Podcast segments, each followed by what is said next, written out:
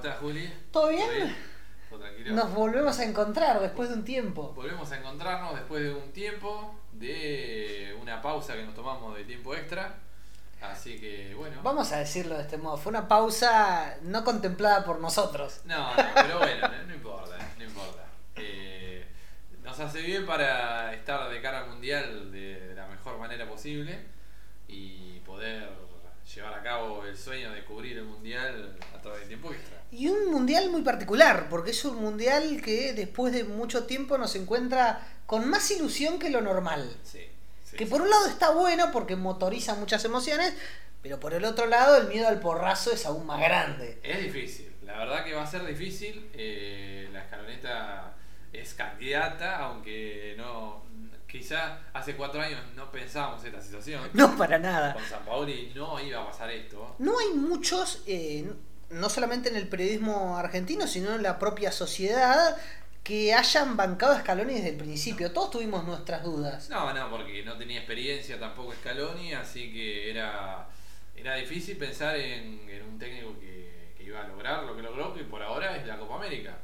Que no es nada más ni nada menos, sino que un título que hacía varios años, desde el 93, que no se conseguía. Así que, Claro, eh, en ese 28 sentido, años. 28 años. eh, Muy, un, gran, un gran logro para Scaloni y para estos chicos, eh, más que nada para Messi, obviamente, pero también para Di María, que tuvo revancha. Que tuvo revancha, claro. Eh, uno se alegra particularmente por Leo. Obviamente, todo el mundo, eh, y cuando digo todo el mundo, literalmente digo todo el mundo, se alegró por Lionel Messi levantando una copa, la Copa América, la tan ansiada copa. Pero bueno, el sueño del mundial, obviamente que está. Está muy cercano. Y por eso nace tiempo extra también en el intento de, de volver a cubrir lo que va a ser, lo que fue la Copa América en un principio, que lo logramos cubrir Sí. desde la radio, desde el formato tradicional, y ahora desde el formato digital, Sí. por estas vías que nos ofrece la modernidad, tratar de cubrir el mundial. Yo me muero si nos agarra el mundial de esta manera y tenemos un resultado positivo, pero no quiero ser mufa porque Sería ya lo- enseguida me van a... Sería lo soñado eh, ver a la Argentina ganar la copa, pero bueno, eh, falta Falta muchísimo. mucho. Falta muchísimo. Lo que no falta tanto es en días. En días ya estamos, Estamos muy cerca. cerca. Vi por ahí algunas publicaciones que decían falta un Messi. Falta un mes, sí, falta un mes, así que bueno, empezamos con esta prueba, esta transmisión, justamente faltando un mes. Estamos muy enfocados en lo que es. Total. Eh, y vamos a ir contando algunas historias, vamos a ir contando eh, lo que va pasando durante estos días de cara al mundial, llegando cómo llegan las elecciones y obviamente cómo los clubes también, que no terminaron todavía, van culminando la temporada, o mejor dicho, la media temporada. Una temporada apretadísima, porque tenemos un montón de partidos cada dos o tres días, no solamente en el fútbol argentino, que está caliente, hirviendo, hablaremos de eso ya, en un ratito nos metemos, sino también en el fútbol europeo, donde Sí. no se dan tregua, donde la Champions tenemos muchos partidos consecutivos, el fútbol europeo y las jornadas de las ligas también, entonces... eh, imagínense que a falta de una semana van a, van a estar haciendo el parate para viajar.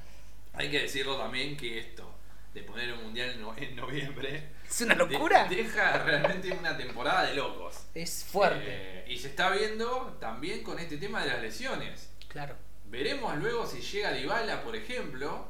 Eh, veremos si llega Di María. Creo que Di María es el que más chance tiene de los dos. Pero ya Dybala nos preocupa porque era un convocado muy probable. Eh, Paulo es un jugador muy importante. Obviamente que la selección está un poco, eh, digamos, modo suplente, puede decirse.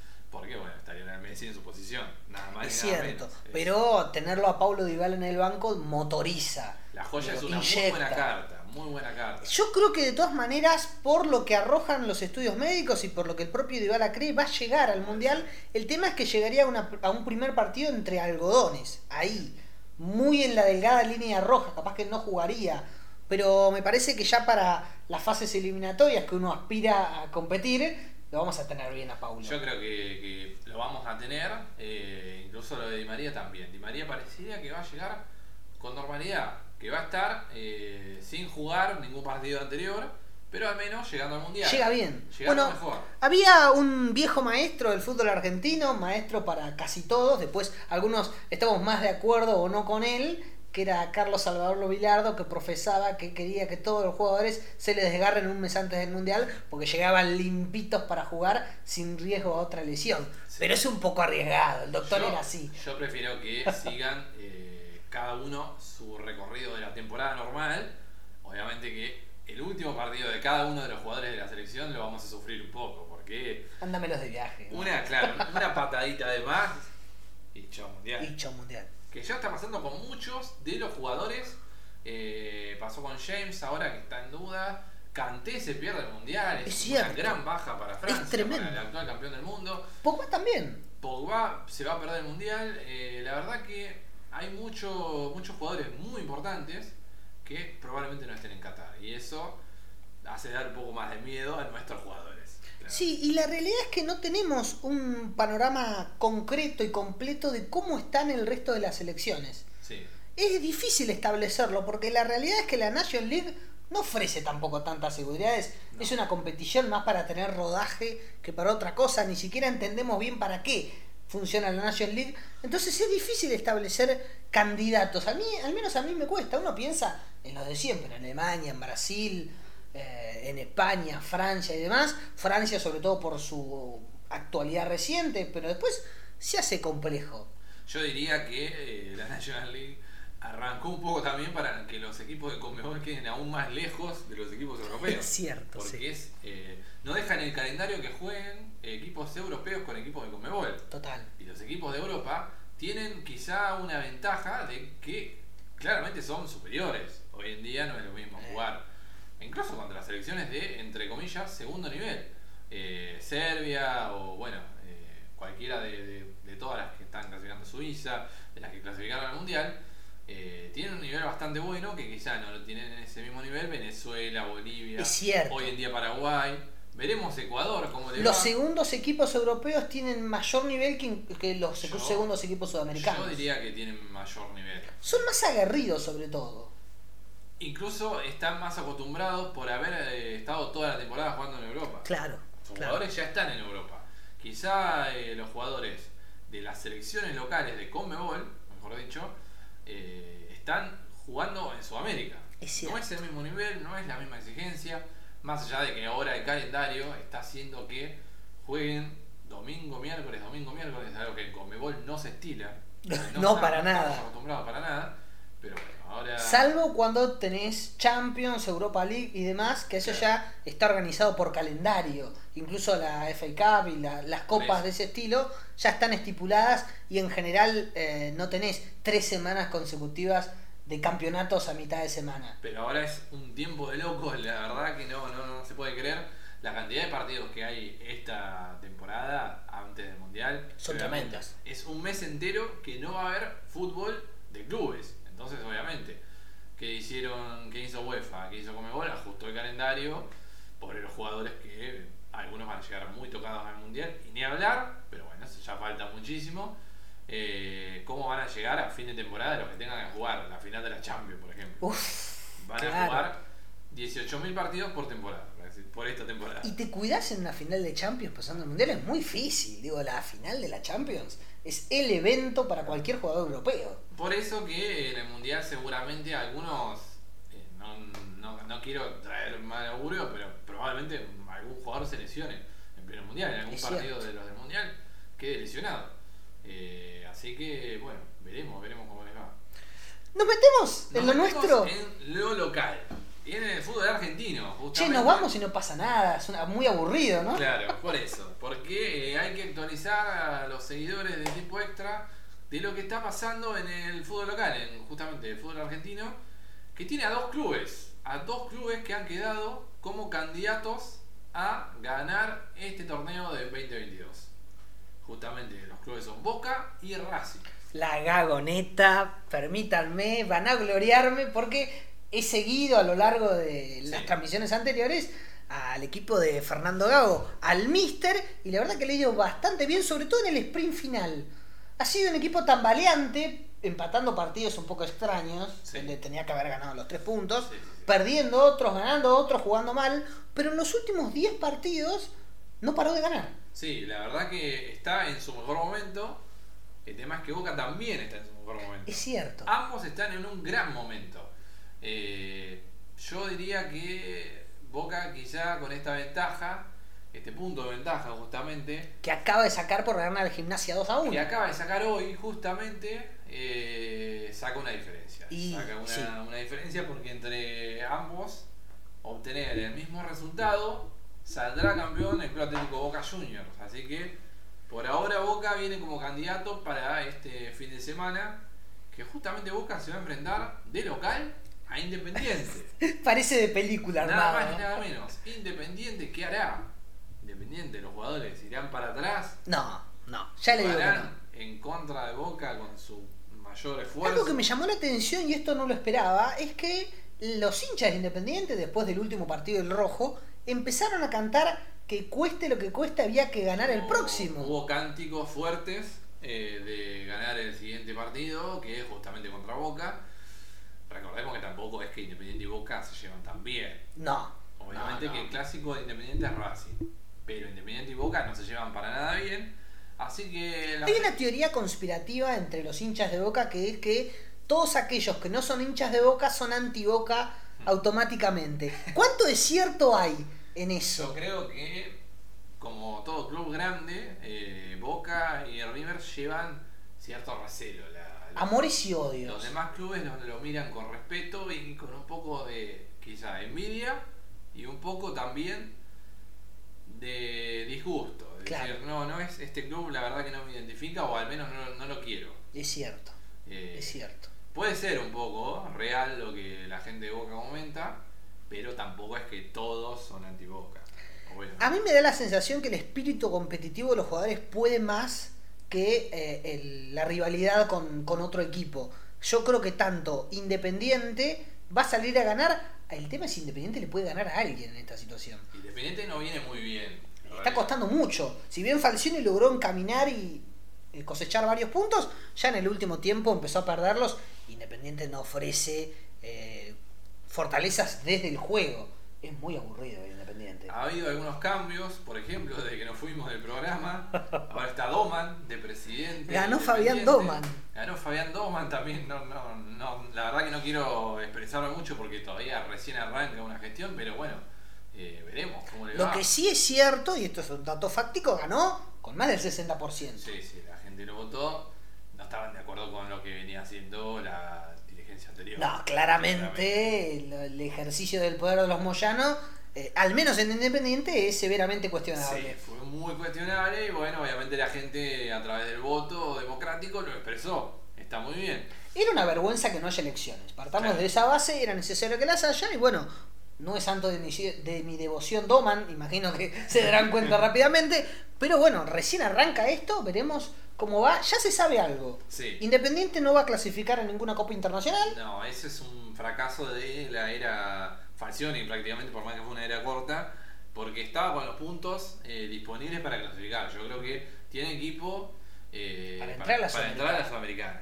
Van, sí. van a entrar dos o tres equipos que no son de los mejores equipos a la Sudamericana. es cierto. Incluso Barraca Central, uno de los equipos más polémicos que tenemos en el fútbol argentino, es probable que entre a la Sudamericana. Ahora Estudiantes está ahí peleando palo a palo, sí, sí, puede porque ser. se está por quedar afuera. Digo, si no Eh, le gana Godoy Cruz, se puede llegar a quedar Estudiante afuera. le dan dos fechas más y ya quedaría fuera de. Sí, no, no está bien. No está- no Más allá mal. de eso, este- esta es una de las cuestiones que podemos afirmar en Independiente. La otra es que Falcioni no va a seguir como entrenador. Esa es otra de las afirmaciones que podemos hacer. Falcioni no va a seguir como entrenador.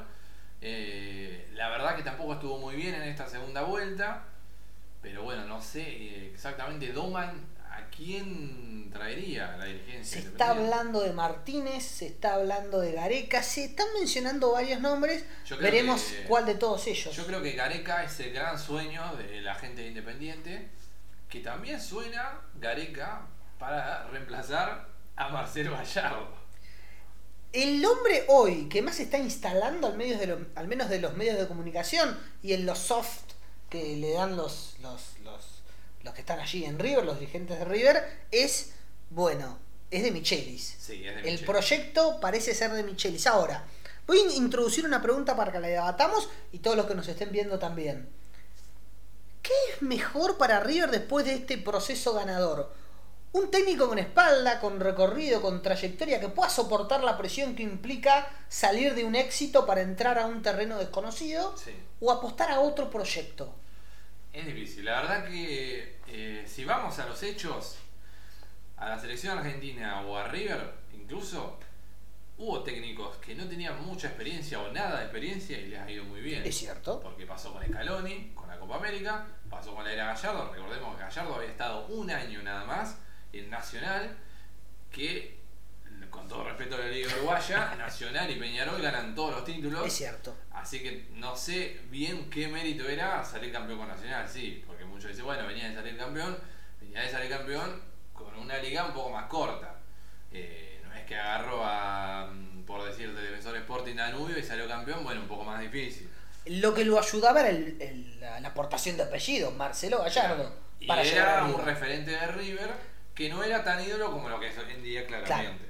Lo de Scaloni fue peor todavía porque no tenía tanto recorrido en la Fue, selección. la verdad, una apuesta total de la dirigencia de la AFA, que no tenía tanto recorrido, más allá de algunos partidos que había tenido claramente la selección, jugó un mundial con la era Peckerman, pero no era un hombre eh, identificado tanto con la selección argentina. Es cierto. Eh, quizá por ahí sí, en la era juvenil, como, como- como también estaba Peckerman en ese momento, pero no mucho más. Eh, y tampoco tiene una carrera tan consagrada, más allá de haber tenido un gran paso por el Deportivo La Coruña, pero no era un jugador indiscutido, un, un Neymar, Claro. eh, un Saviola, eh, Y un demás. Riquelme, todos los jugadores que han estado muy bien esta, esta Ni te cuento Diego cuando fue técnico. Ni te cuento Maradona, Pero- pero, bueno, para hablar contemporáneos a... a Más allá de eso, eh, un nuevo proyecto va a poder soportar la carga que implica Gallardo en River y lo que fue como técnico. No, claramente, claramente,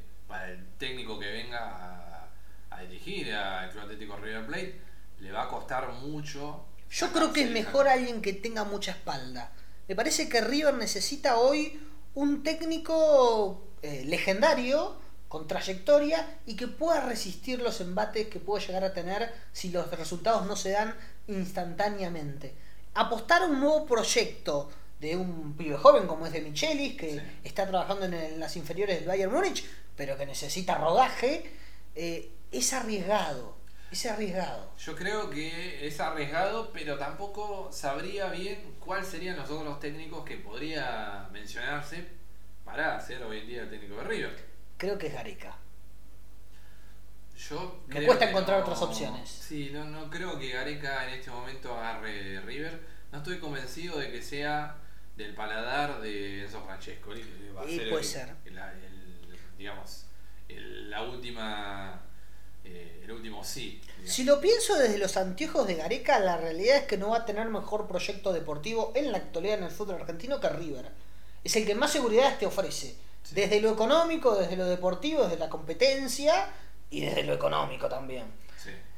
Por esa parte creo que Gareca por lo menos lo pensaría. Ahora es cierto, no sé si Francescoli es lo que más le gustaría. Me parece que la mirada de Francescoli está mucho más cerca de Bielsa, pero que al llamado con mucha elegancia dijo, yo no puedo eh, dirigir otro club mientras voy a tener que enfrentarme al club de mis amores y que por otra parte tiene el estadio con mi nombre. Bueno, sabia respuesta. Yo creo que fue una muy buena respuesta. No sé hasta qué punto es 100% Eso se dice. sincera o no. Tampoco sabemos si se llamó Claro, tampoco sabemos si es realmente. real. Pero digo, sería otro técnico con mucha espalda, con mucha experiencia que podría ponerse al frente la, la, la Y- presión. y Además que va- sería una revolución. La verdad que sería una revolución, eh, pero no espalda en lo que es River igual. Claro. No Porque, digo como técnico. Claro, tanto mundo Boca, Boca como mundo River es difícil. Es complejo. Es un gran mundo que por más que Bielsa sea Bielsa, también dos o tres derrotas complicadas y ya se harían complica. tamarearlo. Hay algo que dijo Rodolfo Donofrio que se exculpó de absolutamente todo y estuvo muy bien. Dijo, yo hice lo que tenía que hacer. Ocho años en el club, Marcelo arrancó conmigo, se va conmigo, arréglense muchachos, yo me voy. No la vi la nota. Si, si dio la nota y dijo eso, no la vi. Eso lo dijo antes de irse. Ah. Hizo un pequeño tour cuando estaba finalizando su mandato el año pasado y dijo, yo ya hice mi trabajo. Ahora Brito y compañía tendrán que ver qué hacen después ¿A quién eligen como el sucesor de Gallardo? Bueno, Tienen un trabajo arduo. ¿eh? Es, es complejo, la verdad que es complejo. No sé cuál sería. Se hablaba un poco de Aymar también. Es cierto, se lo mencionó. Eh, hoy en día está con Scaloni, la verdad que no sé si va a dejar Scaloni porque Scaloni, salvo que pase algo que esperemos que no pase, eh, muy trágico con la selección, seguramente continuará. Va a co- más va a allá querer de- continuar, sí. Yo creo que con un, un papel normal de- del Mundial, Scaloni va a seguir siendo el técnico Ya firmó incluso. Ya firmó, pero... Pero obvio, sí, claro. el no Mundial es el Mundial, todos sabemos. Nos vamos en fase de grupo y Claro, Scaloni. Scaloni claramente no va a seguir si no vamos en fase de grupo. Eh, Cosa que sería un error, déjame decirlo. Sí, Porque ya el trabajo hecho por Scaloni es histórico. Ya logró algo que no logró nadie en 28 años. Entonces, eh, hay argumentos para que continúe, porque claramente vimos un funcionamiento de la selección mucho mejor, incluso con la obtención de la Copa América. Pero en el fútbol argentino y en Argentina en particular, es complejo si te vas en fase de grupo continuar en tu En cargo. Argentina mandan los resultados claramente, más allá de que sea la selección, y hoy en día, bueno, eh, también hace que eh, esa misma lógica hace que Scaloni continúe hasta el Mundial. Claro. Seguramente si Scaloni le hubiese ido muy mal en la Copa América, hoy no estaríamos hablando de Scaloni. Vamos a lo concreto. ¿De Michelis sí o no? Yo creo que es una gran apuesta si es que se concreta. eh, tiene mucha experiencia como en las divisiones inferiores del Bayern Múnich. Tiene ritmo europeo, creo que eso también Yo importa. Creo que es un, un jugador, un ex jugador que ha estado por muchos lugares. eh, aprendió mucho de Manuel Pellegrini, por ejemplo. Claro. Aprendió mucho en el Bayern Múnich, yo creo, porque fue una larga etapa. Es uno de los jugadores eh, históricos prácticamente del Bayern Múnich. Eh, veremos, veremos cómo, cómo, si se concreta o no, primero. Eh, pero no me parece una mala apuesta. Habría que ver. Se habla un poco de que Pinola lo podría acompañar. Es cierto. No sé en realidad qué relación tienen cada uno. Creo que sería Tengo entendido que lo primero a saber es si De Michelis tiene un cuerpo técnico o no definido. Claro. Si no lo tiene, hay nombres que la dirigencia de River Le se los pondría sobre la mesa. Sí, se habla que le acercaría a Pinola y que le acercaría a Puerto Lux. Claro. Por otro lado, como entrenador de arquero. Creo haber escuchado a Poncio también. Poncio se dice que va a estar eh, dentro de, de River, pero no se sabe aún ¿Dónde? en qué puesto. Claro, Se sí. aseguró que va a estar trabajando a partir del año que viene, pero aún no se sabe eh, en qué puesto va a estar. Para cerrar el tema de River y con Gallardo particularmente, Sí. ¿qué te produjo? ¿Era esperable? ¿No era esperable? ¿Vos creías que eh, se iba a dar un año más de revancha? Yo creo que no era esperable, nadie lo esperaba, quizá algunos sí, pero en su mayoría nadie lo esperaba. Eh, pero bueno, en este momento se dio esto para, para Marcelo Gallardo y para el Club Atlético River Plate. Y ahora, bueno, eh, tienen que mirar para, para adelante. ¿no? Yo la verdad que sentía, presentía que Gallardo se iba a dar una revancha más. ¿Por qué? Fue Porque es muy fuerte ver al técnico más ganador de la historia de River, que Sí. cosechó un montón de logros, irse en el momento que peor está su equipo. Digo, el último partido de despedida, si bien fue emocionante y la despedida de Sí, Marcelo, no fue la- fue un partido muy malo de River No en términos de fue- juego. este año, sinceramente, no fue acorde a lo que fue la era Gallardo. Este Claro. año fue un- prácticamente un fracaso porque no consiguió nada. Eh, incluso tenía chances hasta último momento de seguir en el campeonato, más allá de que era. Si le ganaba difícil. Central, quedaba Quedaba ahí. Una semanita, unos días más, al menos en el campeonato. Ahora con la victoria de Boca Ahora Gimnasia, Ya que hubiese quedado afuera, sí. Con el diario de, de Del jueves. este De jueves. eh, hubiese quedado afuera ya. Pero bueno. eh, pero te daba otro sabor de boca por lo menos, de pelearlo hasta el final. Parecía que se iba a tomar revancha, en realidad Gallardo, pero no, particularmente no, no, no lo logró, no. Es cierto que había un detalle que todos nos olvidamos, que fue que Gallardo firmó por un año. Eso podía, si nosotros lo, lo traíamos al análisis desde el pasado hasta el presente, Sí. podíamos darnos un indicio de que era el último. Eso podía haberlo sido. Pero en todo caso yo me imaginaba situaciones hipotéticas, digo, ¿qué pasaba si Gallardo renovaba un año más y decía, bueno, este es el último? No Sí. importa cómo salga, iba a ser una despedida constante cada estadio, eh, en cada lugar que se presente y hubiese sido quizás una oportunidad, una chance más de un título. Sí, se habló mucho por ahí de que eh, algún, quizá algún roce con Brito o algún, mejor dicho, algo de una desconfermidad con él, pero no creo que No lo sabemos. eso. No lo sabemos. eh, quizá, bueno, obviamente Brito va a quedar un poco marcado con esta despedida de Gallardo. complejo. Aunque si vamos a lo lógico y al paso del tiempo, eh, ocho años es un montón, ocho años y medio incluso un técnico en Argentina, algo que no vimos nosotros al menos, nunca había pasado. Eh, y si tenemos que remontarnos a la historia, nos vamos hasta hace 60 años atrás. Guau. Hasta Minela. En aquella época, eh, que se- seguramente ninguno de nosotros pudo ver eso. No, así claro, que, no, claro. eh, es algo histórico en el contexto. Aquellos que pelan canas únicamente podrán, y muchas canas, Sí. Por cierto, Sí, porque sí. para tener conciencia de haberlo visto, Para tener conciencia. es complejo. Y es complejo. hablamos de personas de 70 años prácticamente. ese ciclo se termina. La realidad es que le duele al fútbol argentino, porque es una pérdida grande. Sí. Pero hay dos candidatos hoy: sí. Boca y Boca Racing. Boca le gana a Gimnasia en un partido que eh, fue muy discreto el primer tiempo. La realidad es que no pasó mucho, salvo el gol de Boca, que un poco rompe con la monotonía. Y después un segundo tiempo que eh, se disfruta más desde la pasión y de lo emocional que desde el juego. Gimnasia empata. eh, eso también cambia el ritmo del partido. Y después lo termina ganando Boca con otro gol de Langoni. Primero una buena jugada de Villa que engancha para adentro. Le pega, la taja al arquero, pega en el palo el rebote. Le queda Paul Fernández, de floja temporada, la verdad, Paul Fernández. Ataca al arquero y Langoni en un tercer rebote termina concretando lo que fue la victoria de Boca Gimnasia. Un partido determinante para la última fecha. Boca queda arriba un punto, Racing a un punto abajo. Racing va a jugar contra River. Sinceramente, corre por mi cuenta esto, no veo a River yendo a perder a la cancha de Racing bajo No. ningún punto de vista.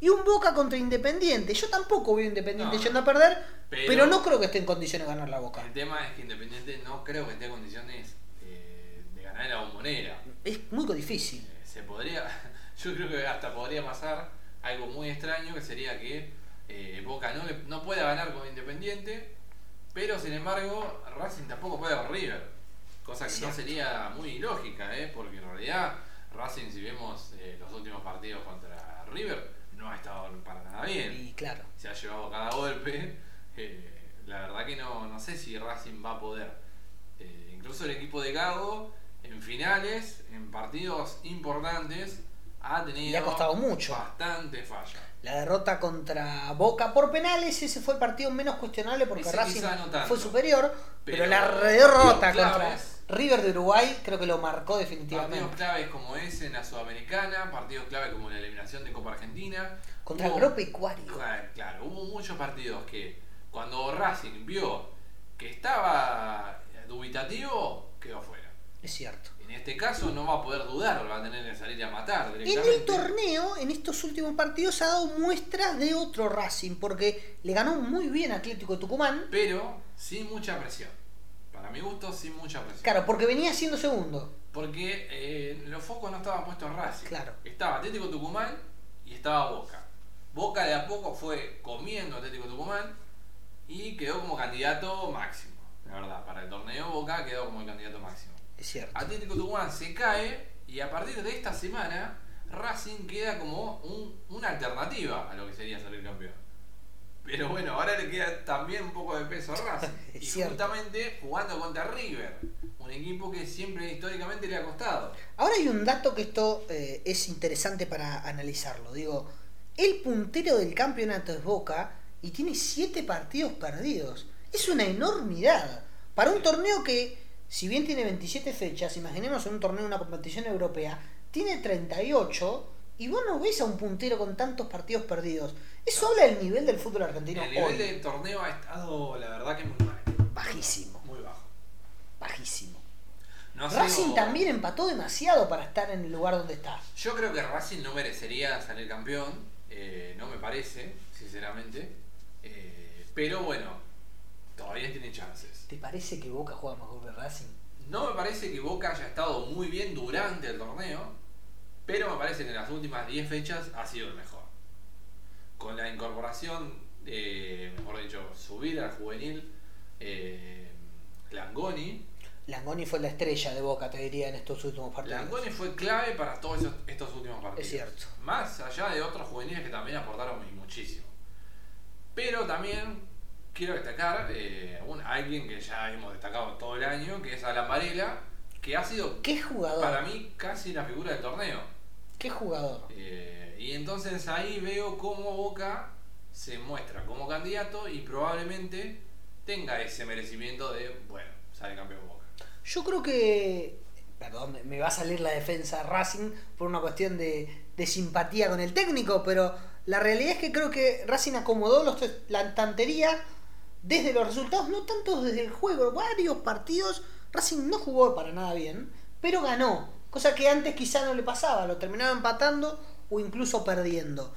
En Boca, además de eh, Langoni como el goleador y un pibe fantástico de su aparición. Claro, Una fantástico de su aparición. Varela como el centro de cómputos, el- eh, la sala de máquinas, eh, la- el, el jugador que recupera y hace jugar a Boca desde el fondo, y con mucha elegancia, es un gran jugador. Y te agrego a alguien más. Dos más te agrego. Uno es el arquero, Rossi Sí, coincido. que ha demostrado su valía en el arco de Boca, más allá que a mí siempre me pareció que Javi García es un arquero más completo. Pero en estos últimos partidos Rossi la rompió. Claro, el tema es que Rossi eh, salvó mucho las papas, incluso con, cuando Boca estaba Ahí, ahí. Turbulento. Eh, creo que los primeros puntos Rossi tiene mucho que ver. Es cierto. Y otro jugador que me parece el mejor de Boca es Fran Fabra. Tremenda calidad tiene el colombiano, extraordinario. Coincido El gol que le hace hoy a Gimnasia, no sé si tuviste oportunidad de verlo, Sí, es fantástico. Frank Fabra es también uno de los baluartes de lo que es Boca en caso de que salga campeón. Eh, claro. Eh, pero sí, sí, coincido que creo que son esos cuatro nombres propios y no mucho más. Es el Boca de los nombres propios de hace tiempo Sí, ya. coincido también. Y con esos nombres propios y un poco de la historia de su camiseta, termina imponiéndose en un fútbol argentino que tiene un nivel menor. Esa es la realidad. Duele decirlo, pero te lo marcan las estadísticas y te lo marcan los torneos. Es que si vemos a otros nombres propios, por ejemplo, Racing, no sé si cuál sería la figura. No me fue muy bien con Cardona, ¿no? Claro. En el, caso de, de Cardona, claramente no podemos No, mencionarlo. no. Claramente no podemos. Y la realidad es que en Racing se destaca un Copetti que desde lo técnico no es el mejor, sino que más bien de lo voluntarioso. Exacto. Eh, es cierto que son posiciones distintas, pero me parece que Fabra tiene mucho más para aportar de la técnica que un 9 como Copetti, por Sí. ejemplo, ¿no? Rojas tiene distinciones, pero se equivoca mucho, no es efectivo para su juego. Digo, la mayor parte de los pases de Rojas son equivocados, pero después tiene algunas cositas que lo hace muy bien. El mejor de Racing Sí. regularmente es Moreno, otro 5 de marca. Eh, Vecchio, que claro, en pocos partidos, antes de lesionarse gravemente como ahora, se impuso, mostró su valía, mostró su talento. Pero es un jugador ya pasado los 30 y que en todo caso está en el ocaso de su carrera. No le queda tanto tiempo, pero lo disfruto mucho a Vecchio, esa es la verdad. Y no mucho más. Del lado de River, muy bajos los niveles individuales. No, sí, totalmente. muy bajos. No, no, figuras, eh, nombres propios ha habido muy pocos. Muy pocos. Como, como bien decís. Eh, podemos mencionar también que un equipo que ha quedado muy lejos, eh, Tigre con Retegui. Claro, que metió un montón de goles. El goleador de torneo, indiscutido, el mejor delantero de este torneo. Pero que bueno, También jugó bien Colidio. veremos si lo mantiene. Colidio ha estado muy bien. eh, fue una muy buena dupla, la verdad, de Tigre. Y que eso quizá haga que eh, vaya a la Sudamericana. Creo que lo más rescatable del fútbol argentino, tratando de hacer un análisis lo más completo posible en estos minutos, es la aparición de tantos pibes. Sí, Muchos pibes jugando en primera, muchos pibes debutando y cumpliendo bien sus responsabilidades. Sobre todo Boca, la cantidad de jugadores juveniles que, que ha ido poniendo en primera y dándole rodaje es muy grande. Incluso desde Russo. Russo ya tenía a Molinas como nombre que solía aparecer, a Varela, a Vázquez. Eso se fue manteniendo y se fueron agregando otros, como el caso de Langoni, como el caso de el Changuito Ceballos. Ahora Morales. eh, Morales, el delantero, también 9. Bueno, eh, creo que lo más destacable y por ahí podemos encontrar las razones de un Boca que puede llegar a salir campeón. sí. Desde una política deportiva que va con los pibes al frente, eh, creo que se ha mantenido eso desde la llegada de Riquelme y Amial, desde nombres propios y si querés de la camiseta, no mucho más. No, no, no. Y la realidad es que para una competición eh, larga, con muchas fechas, es poco. Sí, es poco, pero seremos los menos peores. Claro. Román. Es cierto. Básicamente, eh, agarrándose de esa, de esa máxima requelmiana, creo que Boca está como candidato y difícilmente se le escape, eh, teniendo en cuenta que Racing, como dijimos antes, va a jugar contra River. El Yo tema es, que- te, pido prestado los anteojos, me los Sí. pongo, miro la Copa Libertadores y no nos da. No, no, no. A nadie. La verdad que ninguno de los equipos hoy en día podría pelear la Libertadores. Estamos muy lejos este año, hemos Total. quedado de los equipos brasileños. Sinceramente, Es cierto. eh, hemos quedado demasiado lejos. Pero bueno. Bueno, Acá nos ponen en, en un mensaje felicitaciones Boca Juniors. Sí. Bueno, Algunos no sé. quieren, quieren que salga campeón Boca, bueno, está muy bien. Eh, mandan su, su mensaje eh, alentador para el Club de Boca Juniors. ¿Quién sale campeón? Yo creo que Boca. Para vos, Eh, Boca. En la bombonera, contra un independiente diezmado como viene, Mal. no le veo, la verdad, mucho, mucha alternativa. Eh, te digo. en Y a caso- Racing le cuesta River. Claro, en caso de que Boca empate, es probable que Racing empate o pierda. Claro, no, no es- no es tan improbable, dado No. la historia reciente. No, Está mejor Racing que River. está mejor. Viene con más confianza. Pero River ha estado peor en el Monumental que de visitante. Es cierto. De- Increíble. visitante no ha estado tan mal, incluso. Ha sido, creo, casi hasta el mejor visitante. Y de local ha sido uno de los peores. Eh, Me sigue generando eh, sensaciones encontradas el, el tener que decirle adiós a Marcelo Gallardo del fútbol argentino en su año. Es algo que no, no logro acostumbrarme. Yo mientras veía el partido de River con Central, que fue el último en el Monumental de Gallardo, decía, estoy viendo un equipo de Gallardo en cancha. No parecía, porque el primer tiempo dejó mucho que desear. No, la verdad que el equipo estuvo muy mal, el equipo de River en ese, en ese partido. Yo también pensé que por ahí el factor anímico de las emociones iban a ser difíciles de controlar. Muchos jugadores estaban llorando, Estaban en, llorando, en el partido incluso. Lo de Quintero al final fue... Quintero al final. eh, esa quizá la expulsión es un poco polémica, pero, pero no era un partido que iban a jugar desde la cabeza. No estaba enfocado. No estaban enfocados para nada y era para mí era muy probable que algo les salga mal. Claro. Eh, no es lo mismo ahora de Boca y Racing que están enfocados en salir campeones. Ya no hay excusa. yo digo. el partido que Boca le gana a Gimnasia revierte lo que había sido un traspié con Newells. Sí. Nadie esperaba esa derrota de Boca. No. Newells hizo fuerte, ganó un partidazo. Insisto, desde lo emocional. Encontrar partidazos desde el juego en el fútbol argentino ha sido una búsqueda del tesoro. Permítanme decirlo de este modo. Es impresionante. Es difícil quedarse a ver un partido entero, ¿eh? Eh, la verdad que no esperaba la derrota de Boca con Newell's, eh, pero bueno, hoy en día Gi- Gimnasia tampoco daba mucho, porque hace un mes que viene muy mal Gimnasia, tenía chance de salir campeón incluso, Es cierto. cosa que es un poco utópica para cómo viene Gimnasia en la historia casi total, iba a decir cierto. reciente, pero casi total. Ahora está cerca la Libertadores. Que ya es historia para, para gimnasia, eso ya es un montón. Quedó peleando con Huracán. eh, uno de esos dos equipos va a jugar repechaje y Claro. otro va a ir directo, me parece. Eh, pero bueno, ten- tendrán que pelear hasta la última fecha. Para vos el campeón va a ser Boca. Para mí, el campeón va a ser Boca Juniors. No- Todo indica que lo será. No lo veo eh, tan, tan raro, digamos, porque, como dije anteriormente, al enfrentarse a Independiente, Independiente no viene bien, Boca define la bombonera y Racing ha tenido muchas complicaciones con River en la historia. En la historia reciente. La realidad es que el Mister me puede eh, en pensar que, que quizá Racing se le dé. Es complejo, es complejo. En el medio de nuestra inactividad y en este regreso, también se fue el ruso Zielinski de estudiantes. Otro técnico que he seguido. Sí. Eh, también ha salido sí, Claro. totalmente. Pero bueno, sí, ha, ha habido varios cambios, pero bueno, más o menos queríamos actualizar y. Pequeño repaso poco, general. Claro, de lo que hubo estos este mes y medio, dos meses.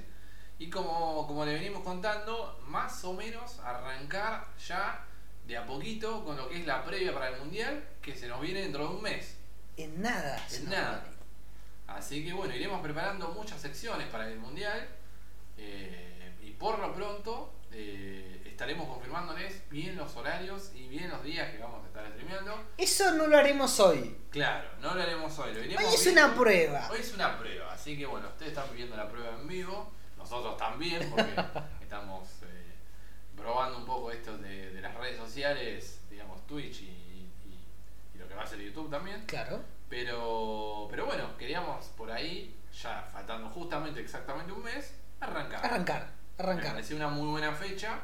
Eh, probablemente estemos haciendo algunos otros vivos más, eh, quizás los lunes, veremos, ya irán- iremos informando. Lo, lo vamos a ir, a ir diciendo, pero lo cierto es que volvimos. Volvimos. Que volvimos, volvimos. Volvimos. Recuerden, como siempre les decimos, síganos en Instagram, en tiempo extra. En este caso va a estar más fácil, porque es tiempo extra Qatar 2022. Claro.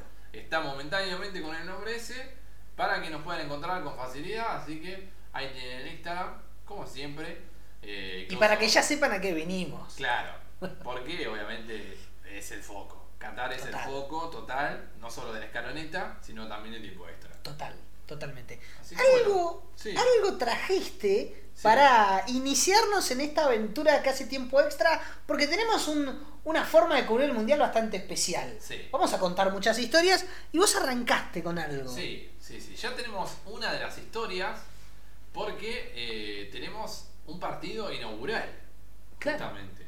El 20 de noviembre vamos a tener el partido de eh, Qatar, justamente en la selección local, ¿Cierto? contra Ecuador, selección de Comebol. Y queremos contarle un poco de qué trata Qatar. A ver. Porque es algo que muchos desconocemos, incluso quien les hablan, no, no conocemos mucho de Qatar. De Qatar como De seleccionado. Qatar como selección. Porque eh, el, el hábitat natural del mundial ya tiene mucha polémica. En algún momento quizá hablaremos de, de Qatar como, como país. Pero en este momento queríamos hablar un poquito de lo que es Qatar como selección. A ver, Bueno, en me, 2017... me siento en la radio de vuelta. Claro, esta parte es muy radial, ¿no? En 2017, eh, el español Félix Sánchez estuvo nombrado como entrenador de la selección de Qatar para preparar justamente de cara al Mundial 2018, cosa que no logró, Claro. no logró clasificar al Mundial pasado. Qatar va a debutar justamente en este Mundial. Wow. Como organizador, nada más ni nada menos. Una locura. No es la primera vez que pasan esas cosas. Y eso es, es algo habitual que pase esto de que, bueno, eh, la FIFA diga, bueno, eh, organizaste un mundial y jugás. Y jugás, claro. No, vamos a hablar mal de, algunos No, organismos porque no, no No, podemos. claro, se nos cae el directo y no, Claro, no, no, no, después- no es conveniente. Claro, queremos cubrir un mundial. Y el mundial está avalado justamente por esa institución, así que no vamos a decir nada malo. Eh, bueno, justamente en 2019 Qatar tuvo su primera alegría, ganó la Copa de Asia, como si fuera la. Copa América. Bueno, la Copa Asiática 2019 fue ganada por Qatar. Eh, y fue la primera de su historia. Se hizo nada más y nada menos que en, en un país vecino, en Claro. Emiratos Árabes Unidos. País que va a estar enfrentando la escaloneta en la previa al mundial. Nada Es cierto. También enganchamos todo. En este todo. último amistoso. En el último amistoso. Qatar se mantuvo invicta en todo el torneo. Tuvo un gran Bueno. torneo, hace tres años nada más. O sea que Qatar ha ido mejorando bastante. No me haga meter miedo ya.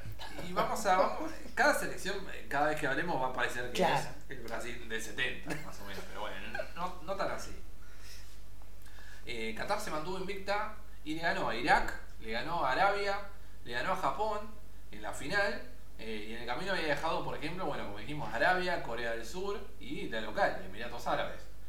Eh, y el jugador destacado de esa, esa selección y que ju- justamente va a jugar el Mundial fue el goleador de la Copa, que es Almoez Ali. Desconocido para nosotros. Pero bueno, es el jugador a observar.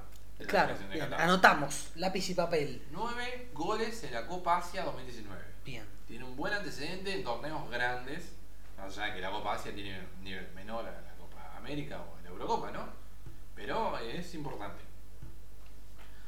Bueno, esa fue eh, la primera participación que tuvo, la, la primera victoria en realidad. Pero también jugó la Copa América. Claro, es cierto. Un dato que parece inchequeable, pero bueno, muchos Y con la final de Brasil ya nos olvidamos de todo. Claro, muchos de ustedes seguramente se acordarán de esa Copa América 2019, que Qatar junto a Japón out of context con, eh, con Mebol, ahí total, no sé qué tienen que hacer, pero bueno, Qatar y, y Japón jugaron a la Copa América como invitados. Justamente eh, em- empezó con un 2 a 2, iba perdiendo 2 a 0 con Paraguay y empató 2 a 2. Luego cayó contra Colombia, pero 1 a 0 nada más. Claro. No estuvo mal, porque esa Colombia estaba mejor de lo que está hoy en día. Pero cerró la fase de grupos eliminada contra justamente la escaloneta. Es cierto. La selección argentina 2 a 0 le ganó a Qatar. Si bien no logró clasificar, dejó una muy buena imagen dentro de todo. Había sido invitada para la Copa eh, América que ganó la selección argentina en 2021. Pero esa Copa América se iba a disputar en 2020. En un calendario que Qatar podía, la verdad, eh, jugar la Copa América. Pero pasaron cosas. Pasaron cosas, pasó la pandemia que no vamos a nombrar mucho porque también hay restricciones acerca de eso. Bueno, listo. Así que tampoco queremos que nos bajen por hablar de eso. Pero bueno, todos saben de qué estamos hablando.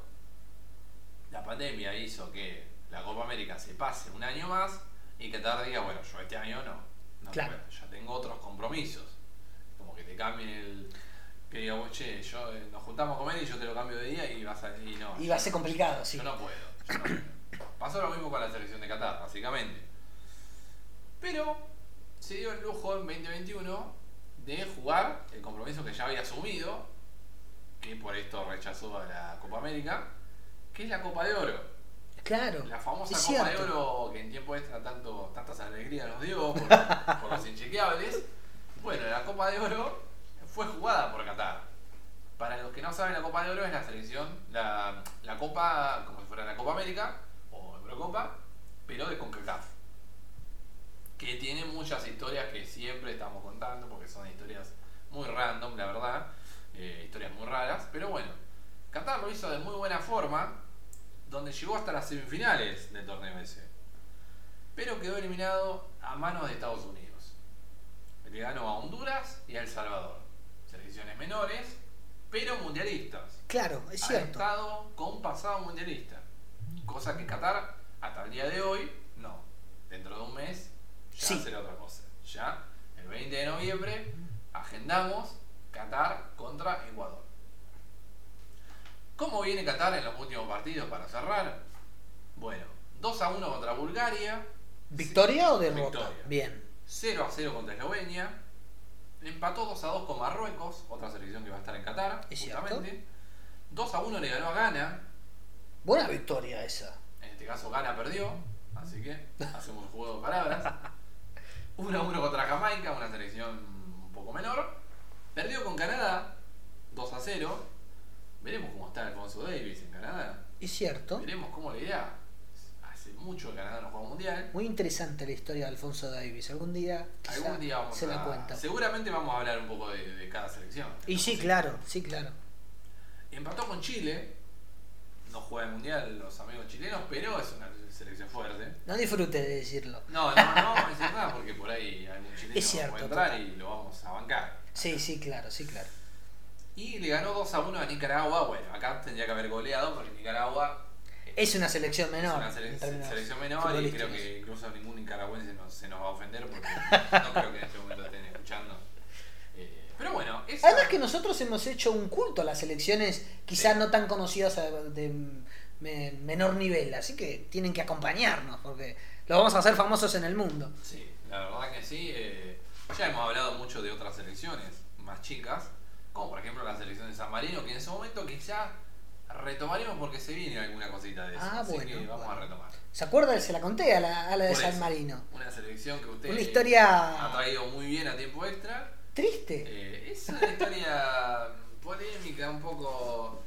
Es un poco nostálgica. Desoladora. Desoladora. Desoladora. Sí, es una historia un poco. un poco triste. Pero Eh. bueno, eh, es la historia. eh, Es así. Eh, sí, el fútbol es eso también. El fútbol es también eso. Y por eso me gusta el fútbol eh, modesto, por Claro. así decirlo, también.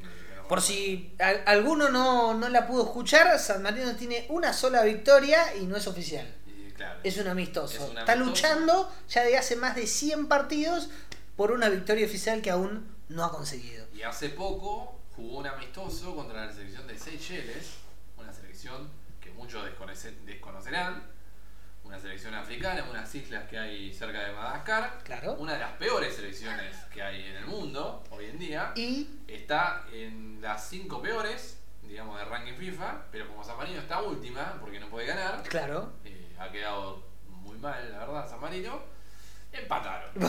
Así que ni, ni, ni eso San Marino, pero bueno, cortó una larga racha de derrota. De derrota. Al menos logró un punto. Lástima que era de local, era una Claro. muy buena oportunidad. Pero vamos a hablar luego porque tiene una nueva oportunidad que otro equipo llamó por teléfono a, a San Marino justamente y le dijeron, escúchame, quiero, quiero rivalizar con vos, como diría Ah, otro, otro streamer, esa, esa frase.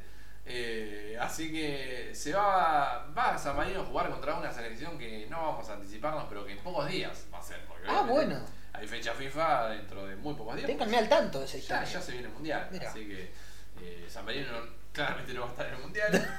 Eh, algún, algún día, recuerden ustedes que el mundial que viene va a ser de 48 equipos.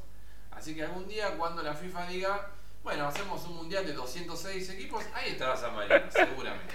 Eh, claro, un amigo también me ha pedido que hable de Antigua y Barbuda.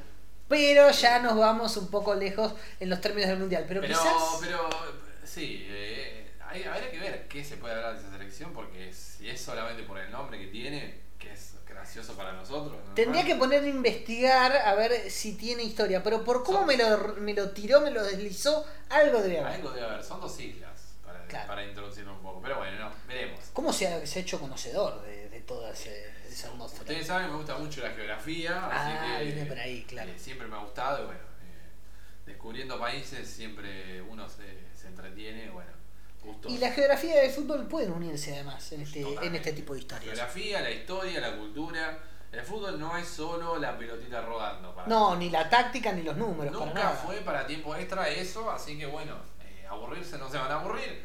Va a ser eh, todo, un, todo un tema, digamos. eh, todos estos temas, en los inchequeables irán también, seguramente, algún Memorias del Deporte, en lo que podamos, en estos eh, streaming. Secciones remasterizadas, Secciones distintas. distintas, pero vamos a contar a esas mismas historias. 52 minutos del primer directo de tiempo extra, no está Eh, mal. Creo que está muy bien, la verdad. eh, luego iremos viendo eh, cómo, cómo terminó todo, cómo salió. Pero bueno, ya hasta acá me parece perfecto. Está muy bien. Si te parece, nos vamos Me a- alegro de volver a verlo. Igualmente, igualmente, sí. eh, eh, ya nos podemos ir despidiendo, si te parece, Muy bien. de, de la gente que nos ha estado escuchando. Vi que fue variando el numerito, así que, bueno, les Es agradezco. la primera vez, Es está todo muy bien.